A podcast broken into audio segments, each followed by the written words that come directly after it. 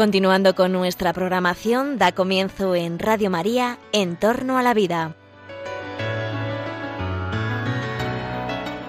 Un espacio dirigido por Jesús San Román.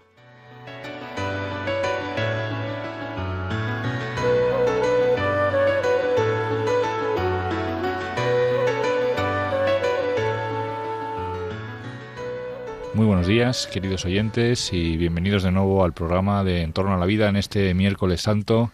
Encantados de estar de nuevo con vosotros. Como ven ustedes y pueden oír, pues este en el día de hoy no nos presenta nuestro querido Pepe Avellán, al que echamos de menos, que no podrá estar disponible, pero que contamos con su recuerdo en este programa de hoy.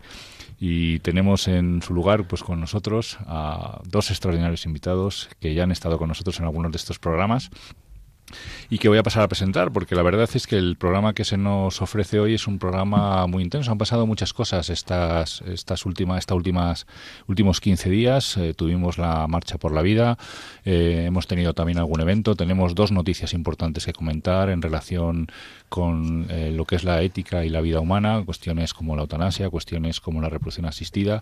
Así que, bueno, parece que se nos pone por delante un programa intenso, un programa en el que podemos comentar muchas cosas y, como os decía, pues tenemos con nosotros a, dos invitados eh, de los que he tenido la suerte de aprender un montón de cosas a lo largo de mi vida. Uno de ellos el profesor Jesús Poveda, profesor de psicopatología en la Universidad Autónoma. Buenos días, Jesús, gracias por estar aquí con nosotros. muy buenos días y encantado de estar aquí en este programa de Entorno a la Vida en una semana tan, tan importante como esta semana de Semana Santa, ¿no? Así que Pues- un placer para mí estar aquí y a- además hablando de un tema tan importante como es la vida y con temas tan, tan interesantes como los que acabas de mencionar, ¿no? Pues muchísimas gracias por venir. Yo sé que, que siempre es difícil hacer un hueco en una vida así tan ajetreada, ¿no? pero, pero gracias. Pero Y- merece la pena, ya lo creo. Sin duda, sí. Y, bueno, a la profesora Elena Postigo, que también ha estado ya con nosotros varias veces, eh, secretaria de la cátedra de la Fundación Jerome Leyen. Gracias por venir de nuevo, Elena. Estoy encantada de estar aquí una vez más. Muchísimas gracias a vosotros. Bueno, pues aquí estamos, eh, queridos oyentes, y vamos a, o pro- yo propongo, o lo dejo también a criterio de, de nuestros invitados, propongo tres temas muy importantes, o si queréis eh, eh, cuatro, ¿no? Hace poco, aunque ya hemos comentado en otros programas, tuvimos la, la Marcha por la Vida, algunos de vosotros estuvisteis participando de forma intensa en su Activa. organización. Y bueno, pues eh, siempre es bueno recoger un poco vuestro vuestro punto de vista. Tenemos también, como decía, más temas. Eh, la semana pasada, si no me equivoco, fue eh, el acto del 25 aniversario del fallecimiento del profesor Jerome Leyen, que, del que hemos comentado también aquí eh, algunas veces un poco su labor y su, su extraordinaria aportación a lo que es no solamente ya la salud de las personas, sino también la defensa de la vida. Y luego dos noticias que también podemos comentar si queréis eh, a lo largo del programa. Una de ellas es la que hemos vivido los medios de hemos visto los medios de comunicación relacionado con, con la muerte de María José Carrasco, suicidio técnicamente suicidio asistido, aunque se ha hablado de mucho de eutanasia. También si queréis podemos hablar de las diferencias, pero es uno de los temas que podemos tocar. Y desde hace, pues yo creo que tres o cuatro días también eh, hemos visto un poco sutilmente, ¿no? Porque la noticia es compleja desde el punto de vista mm, técnico de las explicaciones, pero bueno, ahí han estado los titulares en algunos diarios de tirada nacional referente al, al famoso hijo de tres padres que ha nacido hace unos días en Grecia, si no me equivoco, ¿no?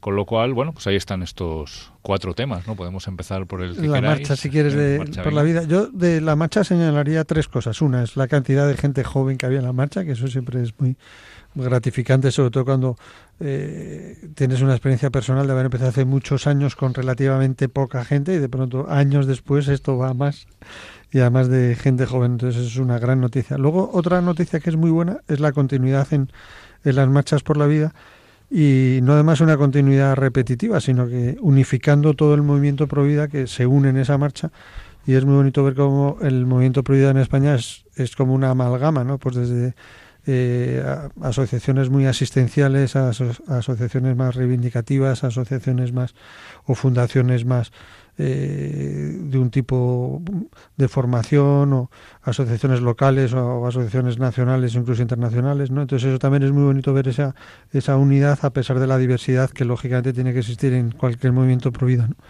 Y luego también un aspecto muy, muy constructivo que es un, un planteamiento de que estamos aquí, vamos a seguir dando la batalla y la batalla por la vida siempre a la larga se gana. Lo que pasa es que cuanto antes se gane mejor porque se pierden menos vidas humanas. Y hubo unas actuaciones realmente interesantísimas en el al final de esta marcha, ¿no? con testimonios llenos de, de vitalidad y de fuerza y también con mucho muchas ganas de volver el año que viene siendo cada vez más cada vez más jóvenes y cada vez con más propuestas constructivas en este tema que nos estamos jugando que es nada más y nada menos que la cultura de la vida no Sí, la verdad es que yo, tuve la suerte de estar y me crucé también con con Elena y tenía una de mis hijas como efectivamente como voluntaria de, la, de la marcha y la verdad es que fue fue muy ilusionante. Más que una, una marcha fue una fiesta. Sí una fiesta efectivamente ¿no? y fíjate que yo ese día aprendí además descubrir viendo buscando la, la repercusión informática que, que el 25 de marzo es el Día Internacional del No Nacido, por lo visto, en, algunos... Eh, no lo sabía, fíjate, fue como un, el Día de la Anunciación. Sí, que eso sí, el Día de la Anunciación y que se había recogido precisamente el Día de la Anunciación como Día Internacional del No Nacido y esto tiene mucho tirón además en, Latinoamérica. Está Muchísimo, claro oficial eh, el día y sin embargo aquí en, España yo no lo había oído. De hecho en esa manifestación eh, participaron personas que venían desde Argentina donde están haciendo ese planteamiento tan constructivo que es el de salvemos las dos vidas, ¿no? que a mí me parece que es el auténtico planteamiento pro vida, ¿no? saliéndonos del maniqueísmo ese de entre la vida de la madre y la vida del hijo, no, no aquí hay que salvar a las dos vidas, ¿no? Y, y, hubo una gran participación internacional también en esta marcha, y eso también es importante, ¿no?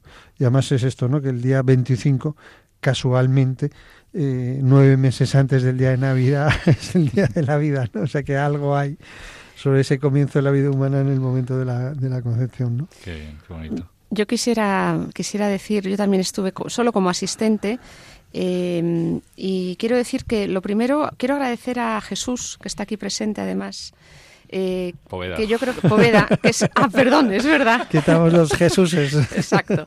Jesús Poveda yo creo que es una de las primeras personas que yo siendo, siendo él también muy joven, pero siendo yo pequeña, es de las primeras personas que yo empecé a oír que promovía todo el movimiento pro vida. No sé si eran, podrían ser los 70, Jesús, yo no sé en qué año empezaste Finales de los 70, principios de los 80, sí. Finales de los 70, es decir, tenemos a una persona que en España, en eso de la cultura de la vida y del movimiento pro vida, ha hecho mucho y aquí se lo quiero agradecer públicamente ante nuestros oyentes. Y decir que efectivamente, como bien has dicho, la cultura de la vida es una amalgama, ¿no? De, desde el mundo asistencial, que es fundamental, al mundo de las ideas, al mundo político, al mundo de las leyes, eh, estábamos todos allí porque es algo que se apoya desde todas estas perspectivas. Y es muy positivo, yo creo, por dar la tónica positiva, eh, cómo va increciendo el que fuera gente joven y cómo hay países que fueron un poco la avanzadilla del movimiento pro aborto, por ejemplo, mm. Estados Unidos, que ya están dando marcha atrás, están, hay pasos positivos en Estados Unidos de reducción de fondos para ayudas al aborto, leyes, etcétera. Y esto, esta tendencia creo que se va a consolidar también en el resto de Occidente. No sé si estáis de acuerdo. Sin duda, sin, duda. yo doy fe de los inicios de Jesús Poveda, yo me incorporé un poquito más tarde, con 13, 14 años, a su, a su trayectoria. Aquellas movidas de los camellos, etcétera, ¿no? Sí, sí, sí. Pero qué, qué cierto lo que acabas coment eh, comentar. No me acuerdo, yo no, no sé si sabéis vosotros en, qué estado acaban de hacer todavía una ley eh, protegiendo incluso al... Sí. La comentamos aquí el otro día y creo que es en el estado de Mississippi. Sí, ¿eh? respecto el, al corazón. El corazón batiente, exacto. Cuando... hombre, nos quedamos muy cortos todavía, ¿no? Pero por lo menos eh, dices, bueno, ahí parece que, que, la gente va abriendo un poquito a los ojos, ¿no? Y va abriendo, eh, reconociendo cada vez más lo que es el estatus y la dignidad de nuestra vida al inicio, en los comienzos, ¿no? Pero bueno, queda por camino por recorrer y vamos después del mazazo de lo que pasó en, en Nueva York no con la mm. eh, con la ley del aborto bueno menos vas viendo otras otras noticias sí de hecho en, eh, anteriormente en el estado de, Texas eh, hicieron obligatorio todo el tema del, de la ecografía con el latido cardíaco antes de que la mujer abortara y hubo una reducción importante en el número de abortos no entonces ahora ahí se ha unido Mississippi y se ve que, que el Midwest americano va ahí un poco avanzando. ¿no? Está clarísimo que el mostrar la verdad eh, se defiende la vida eh, y escondiéndola no, porque hay engaño, ¿no? Eh, claro, esto es una cosa, yo a veces mm, salen las conversaciones de bioética que tenemos en la universidad y, y una de las cuestiones que si bien no es un tema que sea directamente con el, con el análisis de la vida, cuando empieza la vida humana, sí es un tema importante y es el derecho a la información. Y esto sale muchas veces en, eh, cuando hablamos formando estudiantes de medicina, pues tiene que ver con el consentimiento informado, etcétera, ¿no? Entonces, qué realidad también que, como bien dice Elena, cómo se abre camino a la verdad cuando realmente tú informas a, a una mujer que quiere abortar eh, como deberías, es decir, de que, cuál es la realidad del aborto y sobre todo qué alternativas hay, porque esto es una cuestión que va también en el consentimiento, ¿cuáles son las alternativas a, un tratamiento cuando un médico le plantea a otro la posibilidad a un paciente la posibilidad de que tenga que someterse a una cirugía, no solo le plantea lo que va a hacer, sino que le dice qué pasaría si no lo hiciera y cuáles son las alternativas que hay al tratamiento que se plantea. Entonces, esto no se hace, por ejemplo, con el tema del aborto. ¿no? Es, prácticamente como que la única salida que se ofrece a la realidad eh, desesperanzadora o lo que sea que vive eh, la madre en, en ese momento. ¿no? Pero si realmente se dice, esto es lo que es el aborto, esto es lo que significa y estas son las alternativas que tenemos, pues yo creo que habría un número muy significativo de abortos que disminuirían. Sin duda, ese, ese trabajo se hace mucho desde las escuelas de rescate, que es estos grupos de personas que ayudan y ofrecen alternativas a mujeres que van a, establecimientos abortistas. Y uno de los lugares en los que más nos apoyamos es precisamente en esa ambulancia que hace ecografías. Y muchas veces al ver esa ecografía, ver ese movimiento eh, fetal, eh, hay un replanteamiento profundo ¿no? de la cosa. ¿no? Entonces, eh, es una frase que se ha dicho muchas veces que que una manera de dejar de abortar es dejar de ignorar, ¿no? Y hay una ignorancia muy grande y sorprendentemente a veces una facilidad desde algunas instituciones hacia el aborto cuando en realidad lo que habría que facilitar es el seguir adelante con ese embarazo que a veces viene en momentos difíciles, eso es incuestionable, ¿no? Pero esos momentos pasan y el aborto es irreversible, ¿no? No hay que olvidarlo. Bueno, pues eh, más temas tenemos. Cuéntanos un poco de. Sí. Leyen. De Sí. querido bueno. Jerome Leyen. Pues, a ver, el día... Mm, ¿Me dejas que meta una cuña? Yo tuve la suerte de estar con Jerome Leyen, como me habéis presentado como una persona del siglo pasado y tal. Pues sí, en efecto, ¿no? Todos somos del eh, siglo pasado, Jesús. Al menos No, pero sí que tuve la suerte de un acto que se hizo en la Complutense hace ya bastantes años y, tuve la suerte de hacer la introducción y, y, de hecho entré con él en el, en el salón de actos de, de la Facultad de Medicina de la de la Complutense y me acuerdo que le, le hice una, una cuestión así como un poco personal de investigación médica. Le dije, oye, eh, si eh, en el caso de estar investigando una cuestión y, y darte cuenta que, que que estás descubriendo algo que va contra la fe, ¿tú qué harías? Y el tipo me miró así con esa mirada tan bonita que tenía y tan clara y me dijo, yo seguiría investigando. Entonces me pareció como la contestación de un hombre lúcido que, que, ha profundizado las cosas, que sabe verlas con perspectiva, ¿no?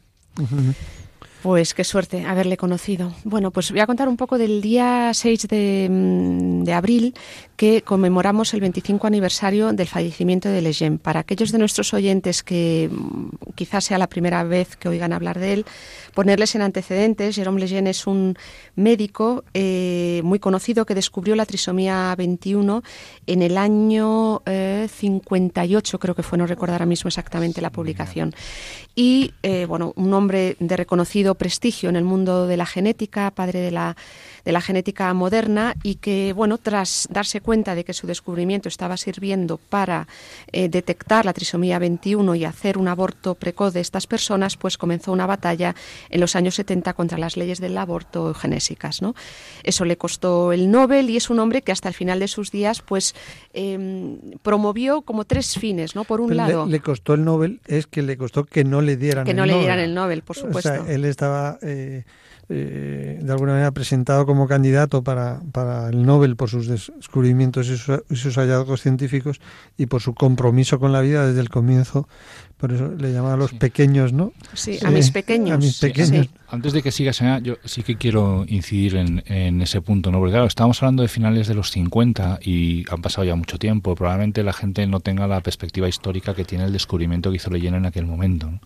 Quiere decir, eh, es de las primeras veces que se relacionan y por eso era su, su en teoría su nominación hacia al Nobel las primeras veces que se pone encima de una mesa una relación eh, directa entre eh, genéticamente la expresión genética de las enfermedades, ¿no? o la base genética de muchas enfermedades. ¿no? El descubrimiento, en ese momento el genoma se estaba empezando a descubrir, no teníamos el conocimiento que tenemos ahora, y, eh, y el descubrimiento de Jerome Leyen en el campo de la genética fue un descubrimiento de nivel eh, internacional, o sea, de una de una, no solamente de una, sino de, de una calidad, sino de una base y de una repercusión científica eh, brutal. ¿no? Es decir, ahora igual ha pasado muchos años y te dice, bueno, pues, pues tampoco parece como muy importante. Sin embargo, o sea, eh, ese conocimiento de la genética, esa relación ¿no? de las bases genéticas de las enfermedades, eh, como punto de partida para su tratamiento, un poco, que era, el, era lo que buscaba lo que buscaba eh, nuestro profesor Leyen, eh, no como forma para despistaje o para cribado, ¿no? en el caso del aborto, sino como punto de partida precisamente para encontrar un tratamiento adecuado. y ese descubrimiento fue fundamental. Pues gracias por el apunte, efectivamente, porque no todo el mundo lo, sabrá, ¿no?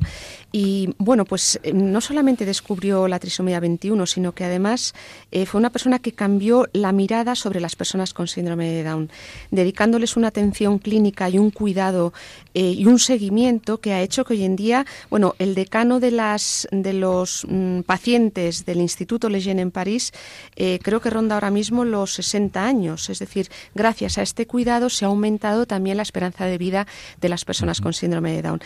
Y tras su muerte, pues se creó la Fundación Jérôme Lejeune con amigos y familiares de Lejeune, cuyos fines son, uno, la atención clínica de las, las personas con síndrome de Down, y de hecho en París se siguen a 10.000 pacientes con síndrome de Down. La idea es en España crear un instituto de Lejeune, también esto lo adelanto porque en un futuro se está viendo ya esa perspectiva. Esto es una, una primicia. ¿eh?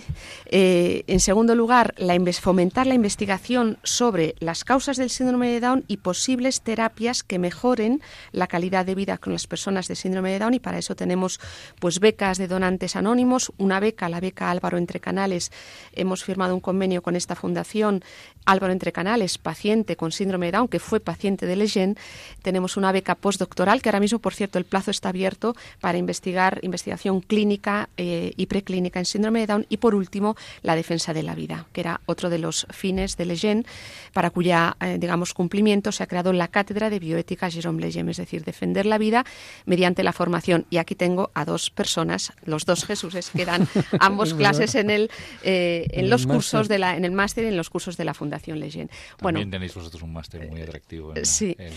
Bueno, pues eh, justamente el día 6 fue la conmemoración del 25 aniversario y tuvo lugar un acto en la Fundación Cofares em, donde mantuvieron un coloquio em, Mónica López Barahona, presidenta de la Fundación, con Blanca López Ibor, médico oncóloga pediátrica, y em, Pablo Sigris, director de, director de la Fundación, en torno a la figura de Lejeune, eh, la atención médica, la investigación, y se presentó un libro en el comienzo la vida, que son un conjunto de conferencias inéditas que nos acaba de publicar la BAC. Acto seguido tuvo lugar la celebración de la Santa Misa por parte de Monseñor Reichpla y don Mario Iceta. En, una parroquia allí al lado y la verdad fue un acto muy bonito. ¿eh? Tocó además eh, este, mm, el, el compositor de la Sinfonía de la Vida, ahora mismo no me sale el nombre, perdón. Pedro Alfaro, sí. Pedro Alfaro, ¿eh? tocó allí. Siempre está dando la nota por la vida, ¿no? mejor dicho, Pedro Alfaro, ¿no? Es impresionante, ¿no? Exacto, fue una celebración muy bonita, tengo que reconocer un acto memorable y entrañable a todos los que nos pudieron acompañar y, y bueno, ahí estuvimos celebrando, lo animamos a todos a, entrar en nuestra web y ver lo que hacemos, apoyarnos y, bueno, seguir en la, en la línea ¿no? de lo que inició Leyen. Eso realmente es muy interesante, ¿no? El, el, tema de que haya una investigación y toda una línea de, de trabajo, ¿no? En, en todo, en todo lo, eh, lo relacionado con, con, la cultura de la vida, ¿no? Y Leyen es un poco uno de esas de esos faros importantes en la cultura de la vida, ¿no? Es a mí me, me hace recordar también cómo eh, una vez que había fallecido Jerome Leyen eh, visitó Francia el Papa Juan Pablo II y, fue a, verle a la tumba, ¿no? que es una cosa muy poco frecuente, que un santo padre acuda a la tumba de alguien cuando no está en, una iglesia, sino en un cementerio común, y, y, fue ahí un poco como un acto de agradecimiento por todo lo que había hecho Jerome Leyen a favor de la cultura de la vida. ¿no? Entonces, todo lo que sea continuar esa línea de investigación es seguir un poco aprovechando esa luz tan potente como la luz que, que ha generado él, ¿no? Enhorabuena por la fundación, por otro lado. Eran muy buenos amigos y además creo que no se lo puede motizar, fue el primer presidente ¿no? de la Pontificia Academia por la, vida. Sí, efectivamente, cuando mm, para en el vídeo de la vida de Leyen, que por cierto lo encuentra en nuestra página web fundacionleyen.es, se recoge esta, mm, el recorrido, el itinerario vital de Leyen, que efectivamente cuando empezó en el mundo científico a no tener fondos para investigar, pues porque estaba defendiendo la vida, por otro lado, eh, San Juan Pablo II, que en ese momento, bueno, mm, estaba la Academia de las Ciencias, le invitó a ser miembro de la Academia de las Ciencias y para Leyen fue esto fue un nombramiento muy importante, dar respaldo a la Iglesia científico en los temas relativos a la ciencia, a la razón y a la fe.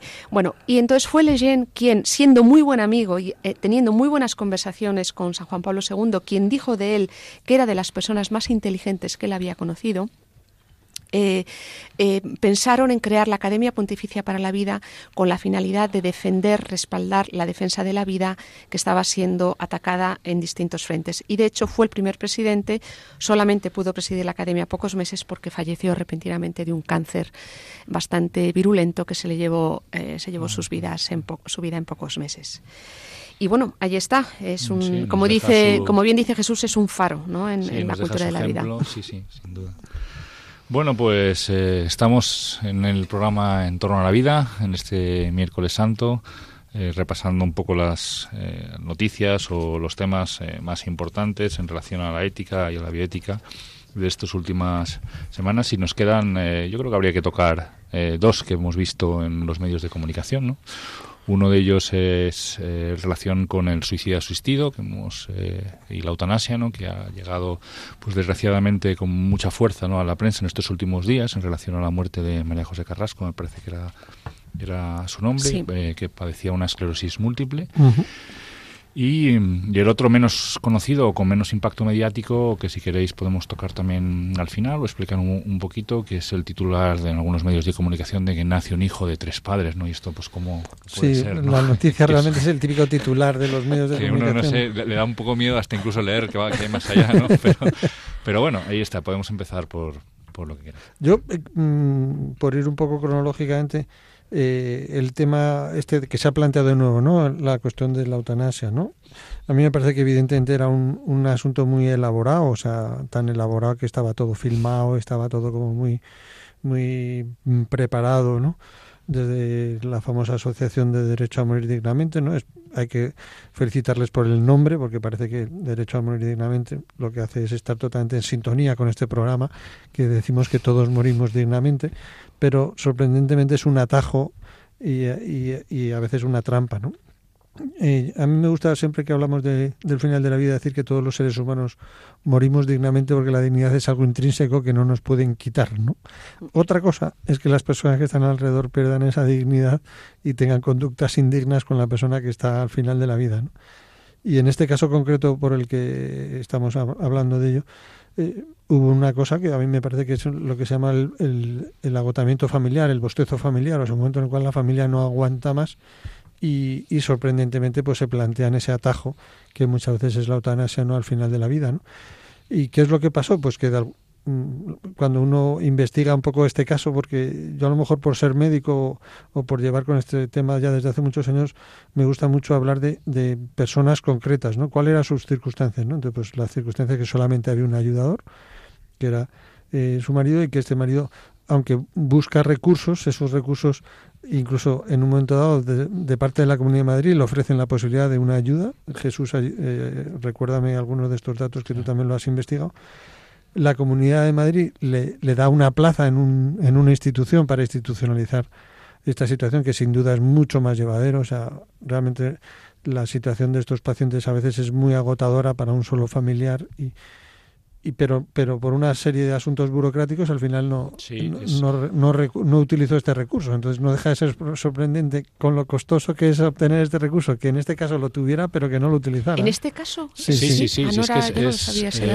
yo fíjate que eso lo leí eh, tú que también lo has mirado, corrígeme si me equivoco, porque fue en un periódico, en un tirada nacional, donde yo creo que por, el ánimo también de criticar un poquito a las instituciones, pero cuentan realmente la, la, historia. Y en el fondo, eh, bueno, a mí el efecto que me produjo la noticia no fue tanto el tema de, de la crítica hacia la institución, sino el tema de lo mal que lo estamos haciendo para que al final eh, una persona te pida que, que, acabes con su vida. ¿no? decir, eh, hasta dónde le hemos tenido que llevar de agotamiento a ella, en su caso a, la paciente y a los que cuidan de ella, ¿no? Pues entonces, por lo visto, por lo que yo sé, la, bueno, inicialmente ayudaba mucho la madre de, de, ella, que falleció en el 2009 creo que fue por una enfermedad de Parkinson que tenía y que era pues eh, junto con el marido eran los que los que por lo menos así venía como tal en la, en la noticia eran los que se ocupaban y que claro con el fallecimiento de, de, la madre de ella pues en el año 2010 me parece que es cuando solicitan y consiguen una plaza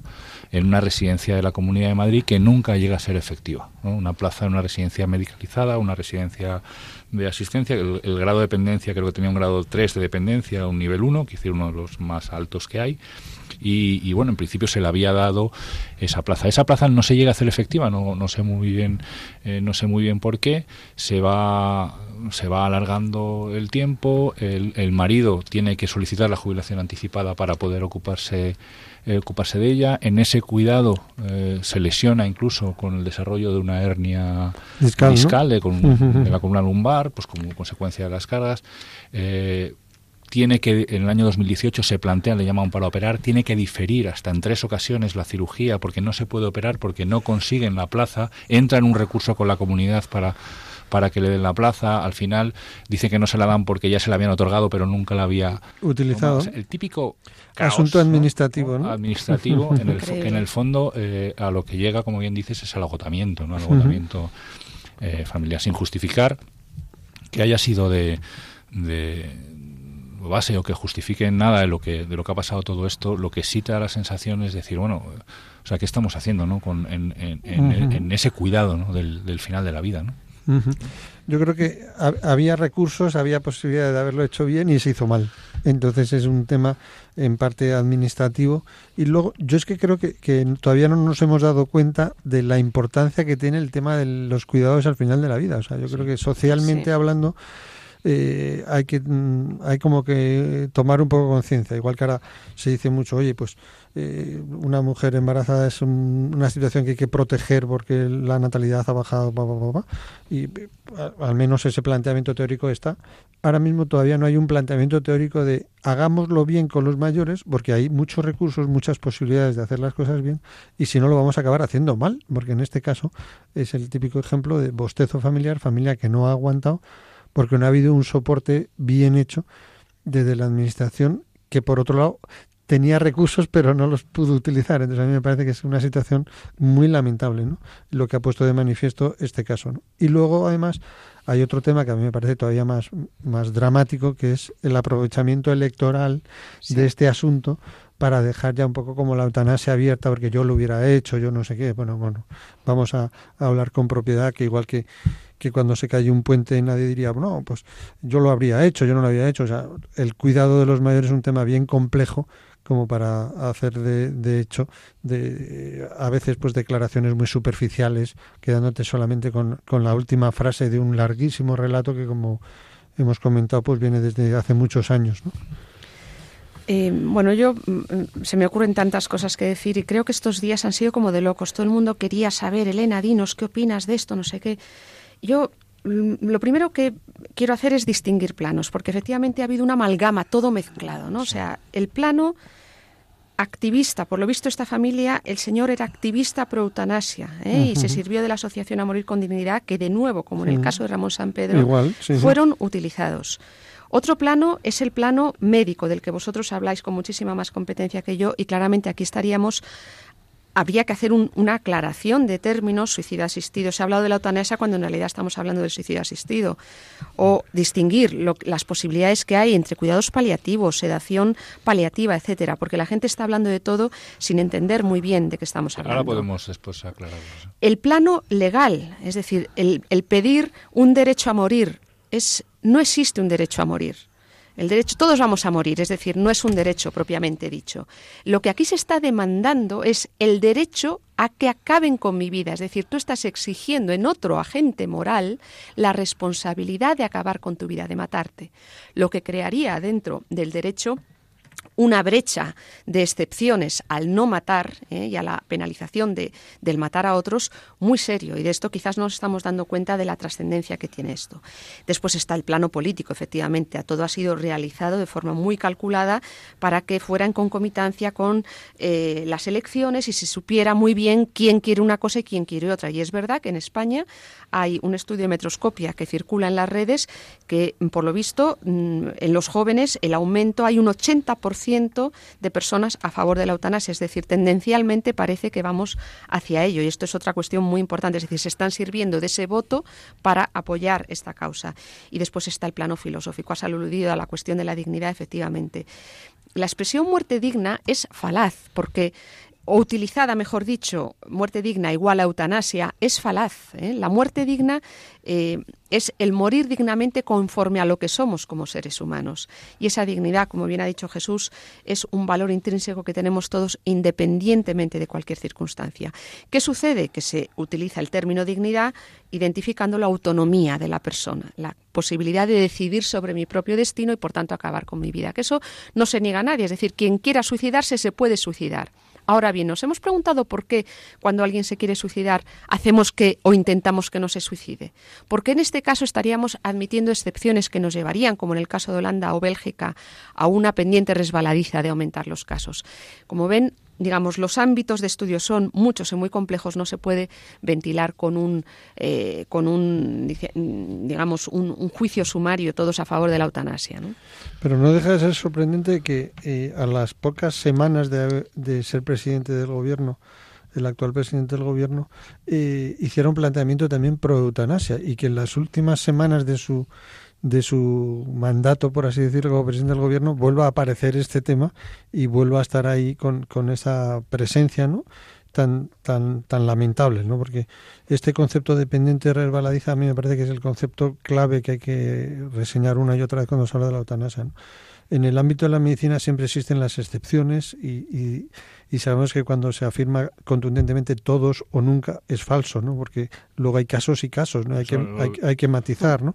Entonces, claro, si coges un, un caso tan dramático como puede ser este, que en el fondo es un compendio de, de, complejidades, ¿no? Donde a pesar de que hay una plaza en una residencia no se utiliza, a pesar de que al señor, al marido se le puede operar, no se opera, a pesar de que se la puede ayudar, no se le ayudas, y, y, y conviertes este caso en, en, en, el, como en el paradigma, estás cometiendo una, una tropelía, ¿no? Estás cometiendo una, una, una confusión muy grande llevándote por un tema que es el, emotivismo, ¿no? O sea, de pronto, pues em, emotivamente hablando, pues de una carga muy fuerte, pero me parece que los seres humanos no solo somos emociones, somos también razones, somos acciones, hay que, hay que ver las cosas con un poco más de complejidad y de perspectiva, ¿no?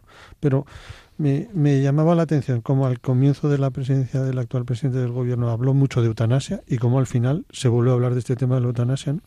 Cuando me parece que es un tema que no es precisamente exclusivamente político, es exclusivamente judicial, ¿no? Sí, yo, bueno, lo, tú llevas mucho tiempo, vivimos una cosa muy, yo creo que vivimos una cosa muy parecida en los años 80 con el tema del aborto. Eh, cuando empezó, cuando se quería meter la ley del aborto en torno a principios de los 80, estábamos ante ese motivismo, entre comillas, entre esos casos, eh, se ponían encima de la mesa casos que ni siquiera no existían o no, no, tenían cabida dentro de lo que era incluso la medicina para aquel entonces, ¿no? que ya ha avanzado incluso más. Se hablaba de que si la vida de la madre, en momentos mm, prácticamente donde no se daba eh, casi esa realidad, ¿no? y situaciones muy forzadas, muy llevadas al límite y ahora pues desde mi punto de vista estamos viendo una cosa muy parecida. Yo creo que aquí, y yo lo he dicho también en estos micrófonos alguna vez, en el fondo hay un trasfondo ideológico, ¿no? fundamentalmente. ¿no? Es una visión de la persona, es una visión del hombre, eh, lo hemos visto en el tema del aborto, lo vemos en la eutanasia, lo hemos visto, estamos también viéndolo también en ese ataque a la familia. Eh, yo creo que en el fondo se trata de imponer pues eh, una visión muy muy sesgada y muy errónea de lo que es la de lo que es el hombre y del control que el hombre en teoría tiene sobre la creación y sobre sí mismo. Y si hay que llevarse por delante algo pues se lo llevamos ¿eh? uno por delante. Y, y, si los más vulnerables se van a ver desprotegidos y cuando hablamos de los más vulnerables hablamos de al principio de nuestra vida y al final de nuestra vida y en el medio cuando estamos enfermos no como pueden ser eh, pues muchos discapacitados, pues, pues habrá se arremeterá contra ello, ¿no? Porque en el fondo lo que se trata es de que impere una visión de lo que es la antropología eh, hoy por hoy. Está en el transhumanismo, el que tú, Elena, sabes un montón, y yo creo que esto es muchas veces el, el, trasfondo, ¿no? Quiere decir, hay una, eh, una guerra abierta ¿no? en, imponer una filosofía moral, una filosofía de lo que es la, la persona, que es la que está impulsando todo esto, ¿no? Y por eso muchas veces creo que es tan importante esa, esa formación ¿no? desde, desde el inicio, enseñarle a nuestros adolescentes desde los colegios o sea, realmente dónde está la verdad de lo que es el hombre. ¿no? En, y de esa dignidad que has dicho tú muy bien, que es una dignidad de partida, no es una dignidad que decir, no alcanzamos la dignidad, sino que la llevamos con nosotros.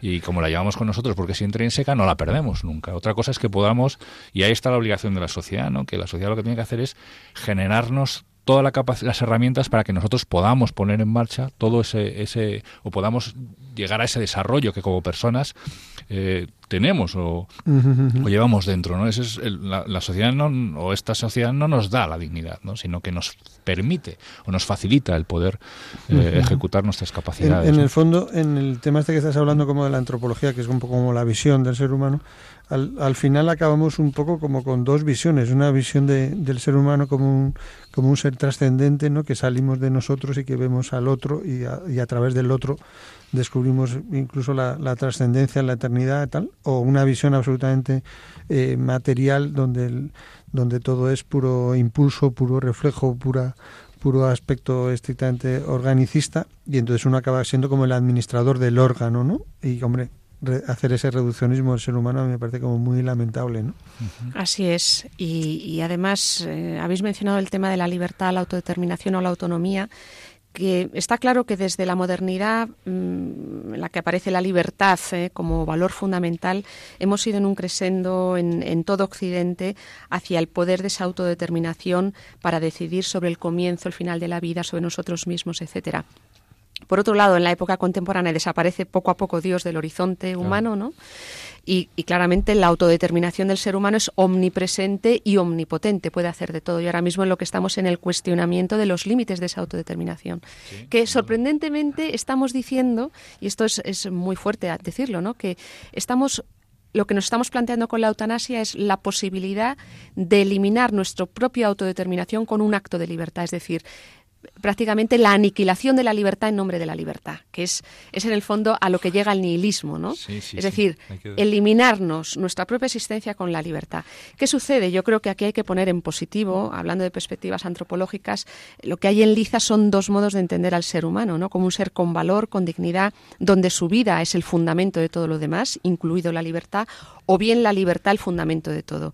Yo desde luego lo tengo claro, creo que a nivel ontológico y cronológico y operativo es primero la vida y después la libertad. Pretender que nuestra sociedad se fundamente sobre la libertad, que las leyes, no estoy diciendo con esto que la libertad no sea importante, lo que estoy diciendo es que en una escala de valores tiene que estar jerarquizada respecto a la vida, ¿no? Y que el Estado debe defender la vida vulnerable, no debe permitir que sea eliminada. Fíjate que que como médico además yo me planteo también eh, muchas cuestiones respecto a la capacidad eh, que tiene el paciente eh, para que esa decisión que en un momento dado plantea o le pone al médico encima de la mesa de que el médico acabe con su vida, sea una decisión que esté bien fundamentada y libremente tomada o libremente ejercida. ¿no? yo siempre pongo el ejemplo, lo he tenido ocasión de comentar con Jesús el otro día, el ejemplo de un artículo publicado en el JAMA, que es el acrónimo de de la revista de la Asociación Médica Americana y hace relativamente poco, en el año 2000. La revista JAMA no es una revista de difusión, es una revista de altísimo impacto a nivel clínico y una de las que está mejores posicionadas en los que son los rankings dentro de la, de la medicina clínica. Bueno, pues estos publicaron, como digo, en el año 2000 eh, un artículo que tenía que ver con actitudes y deseos relacionados con la eutanasia y el suicidio asistido, tanto por el médico como por los pacientes. No era un análisis sobre casi mil pacientes en situaciones, en situación de enfermedad terminal, en la que se hacía una encuesta, no se intervenía, directamente se hacía una encuesta y, se y se seguía a los pacientes a ver qué es lo que opinaban, qué es lo que pensaban eh, de la eutanasia en general, de la eutanasia en cuanto a si la solicitarían para ellos mismos en el futuro, de lo que opinaban sus médicos, etcétera. ¿no? Bueno, pues eh, voy a leer las conclusiones, aunque ya me voy a repetir porque lo he dicho en otros programas. no, pero es, que es, un estudio muy potente. muy bonito. Dice, en esta encuesta, dice, una pequeña proporción de pacientes con enfermedades terminales consideraron seriamente la eutanasia o el suicidio asistido para sí mismos. Y luego sigue, dice, en unos pocos meses, la mitad de los pacientes cambiaron de opinión y los pacientes con síntomas depresivos tenían más probabilidades de cambiar de opinión sobre el deseo de la eutanasia. Esa es la conclusión. Luego, cuando entras en el artículo a hacer un análisis, lo que ellos se dan cuenta es que eh, la solicitud de la eutanasia es una decisión absolutamente vulnerable.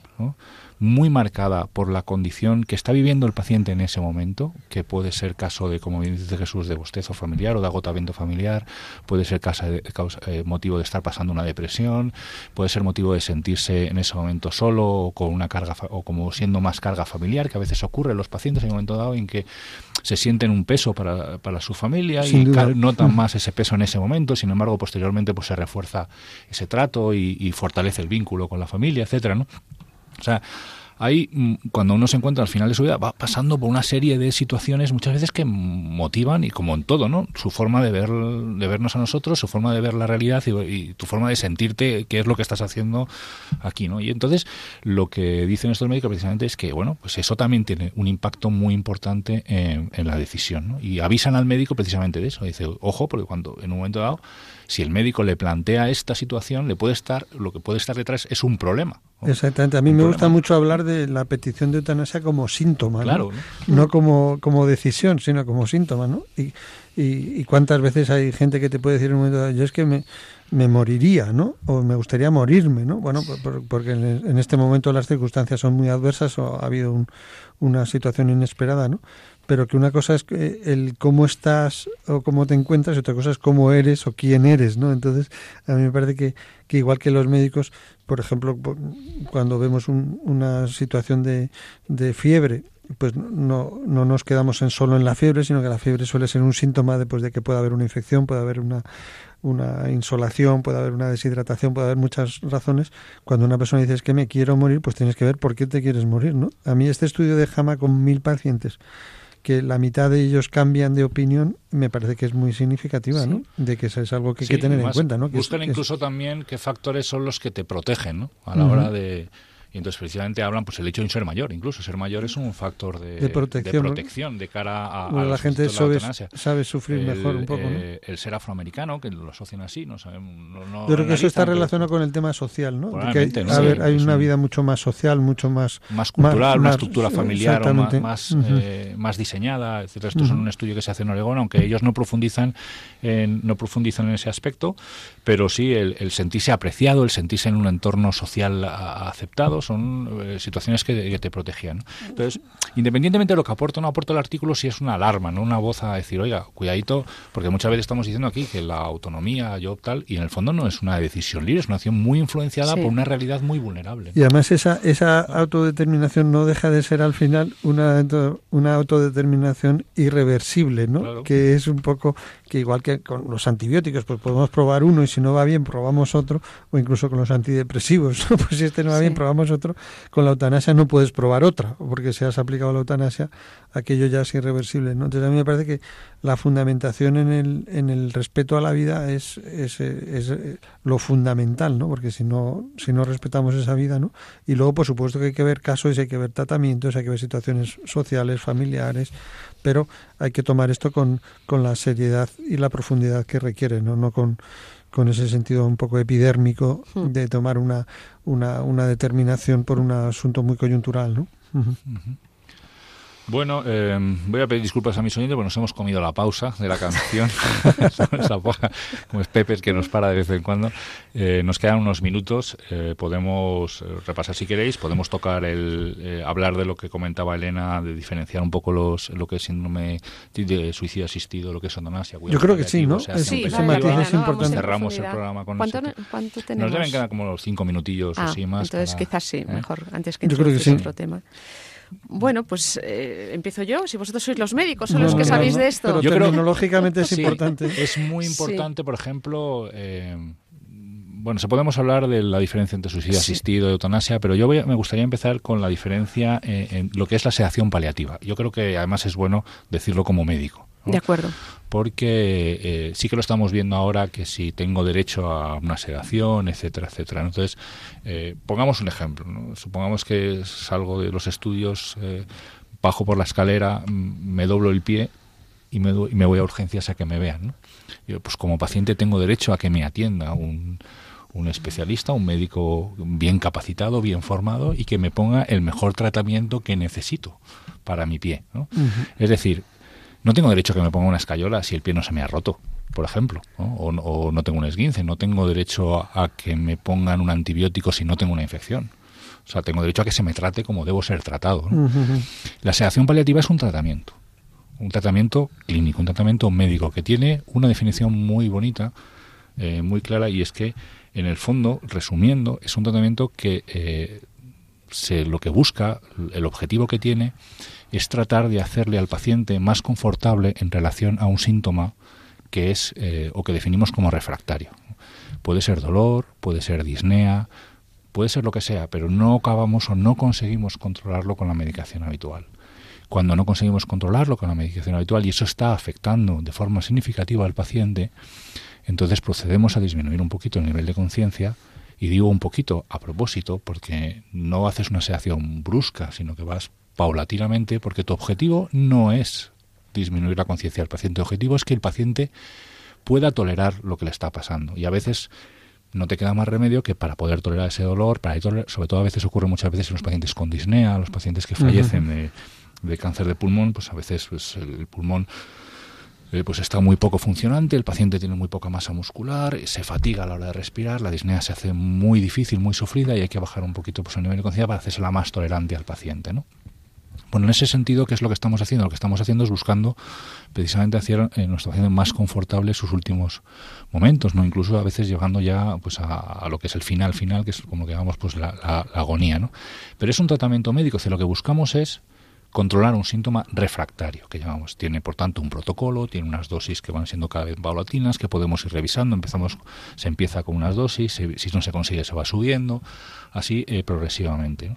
Y, por tanto, eh, como sedación paliativa es una, es una indicación médica en un contexto clínico determinado.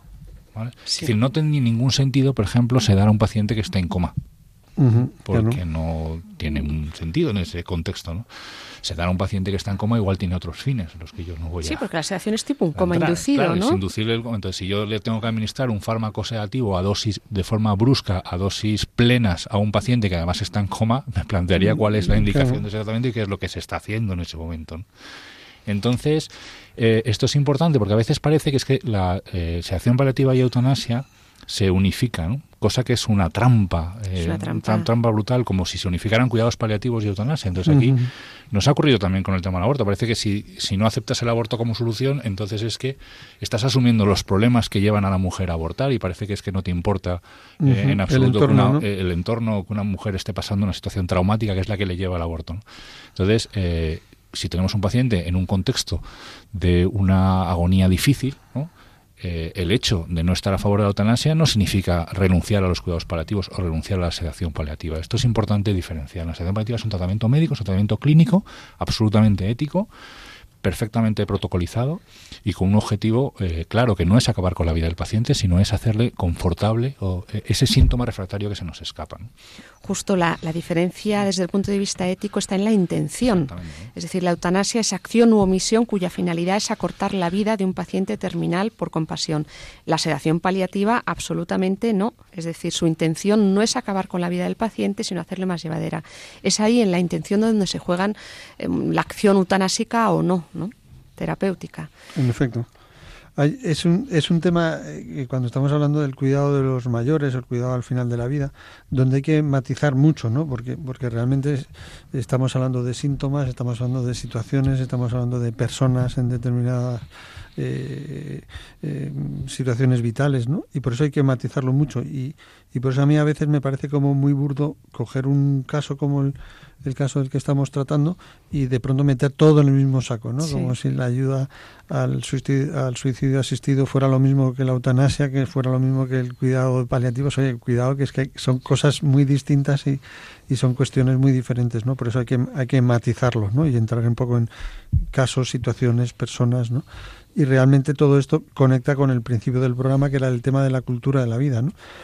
En el fondo hay como un miedo al final de la vida, ¿no? Cuando, igual que hay un miedo al principio de la vida con el tema de, del aborto, ¿no? Entonces yo creo que el final de la vida, desde el punto de vista biológico, pues es un final que hay que, hay que prever. Vivimos en una sociedad donde el, la muerte siempre es algo accidental. Yo digo que en el mundo occidental la muerte siempre es accidental, ¿no? Me acuerdo con uno de los estudios que hice, que dio lugar a la tesis doctoral mía, que leía incluso las esquelas con gran entusiasmo y en una esquela leí el nombre de una señora y debajo ponía a la que le sorprendió la muerte a los 92 años. Y digo, bueno, estamos realmente en una, una sociedad donde te sorprende la muerte a los 92 años. Entiendo que, haya gente con tantas ganas de vivir que a los 92 años le sorprenda, ¿no? Pero, pero como, como síntoma social a mí me parece que es muy interesante. Parece que siempre la muerte es un fracaso médico, parece que la muerte siempre... Y la llamamos así, ¿vale? se nos ha ido, se ha parado. nos ha dejado. sí, que nos cuesta a veces ponerle el nombre. Sí, sí, sí, ¿Mm? Entonces yo creo que, que es un tema también de un poco de rediseñar dentro de esa cultura de la vida, ese, ese final de la cultura de la vida, de la vida biológica, que es, que es además uno de los caballos de batallas del transhumanismo. no es que no nos vamos a morir, como que no nos vamos a morir. ¿no? Entonces, en el fondo late una visión un poco del ser humano, ¿no? de, de, la, la, visión del ser humano. ¿no? Que para qué estamos aquí, cómo estamos haciendo las cosas. ¿no? Por eso a mí me encanta la Semana Santa porque acaba bien. acaba el domingo de, resurrección. Puedo hacer el último apunte. Bueno, hay un libro, Jesús, tú has escrito sobre, eh, tienes un libro sobre el final de la vida, ¿no? ¿No nos lo podría recomendar a los oyentes? Sí, sí, sí, se llama El buen adiós cómo mirar serenamente al final de la vida. ¿no? Está muy bien escrito porque no lo he escrito yo, lo, lo reescribió Silvia Laforet, o sea, yo lo escribí y ella como escritora le dio una, manera de, expresarse mucho más llevadera desde el punto de vista de la lectura, ¿no? Y es un libro donde tomamos a la muerte un poco como compañera de viaje, ¿no? Ni amigo de la muerte, ni tal, igual, pero, pero sí compañera de viaje, ¿no? O sea, yo creo que cuando la muerte está presente en la vida vivimos con más plenitud, con más intensidad, con más conciencia, ¿no? A mí me gusta hablar, igual que hablábamos antes de Leyen como un faro respecto a la vida, pues la muerte también es uno de esos faros que hay que tener en cuenta, porque si tienes en cuenta el faro de la de la muerte, pues sabes llevar, llegar a buen puerto, ¿no? Mientras que si lo ignoras, a lo mejor porque te obsesionas y te deslumbras, pues a lo mejor te chocas contra las rocas, ¿no? Sí, ese libro tuyo lo tengo yo junto a otro que tienes estupendo que se llama Con la vida en los talones. que conecta con este programa perfectamente, ¿no? en torno a la vida, ¿no? en torno a la vida, con la vida en los talones, está muy bien. Pues muy bien, hasta aquí, hasta aquí hemos llegado, eh, queridos oyentes. Muchas gracias de nuevo por estar eh, con nosotros y, por supuesto, pues terminamos este programa como, como siempre lo termina Pepe, ¿no? Que amen la vida y defiéndanla. Muchas gracias y hasta el próximo programa. Gracias.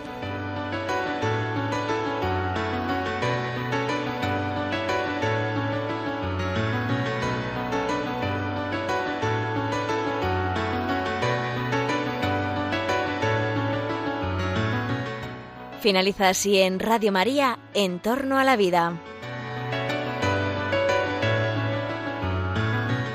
Un programa dirigido por Jesús San Román.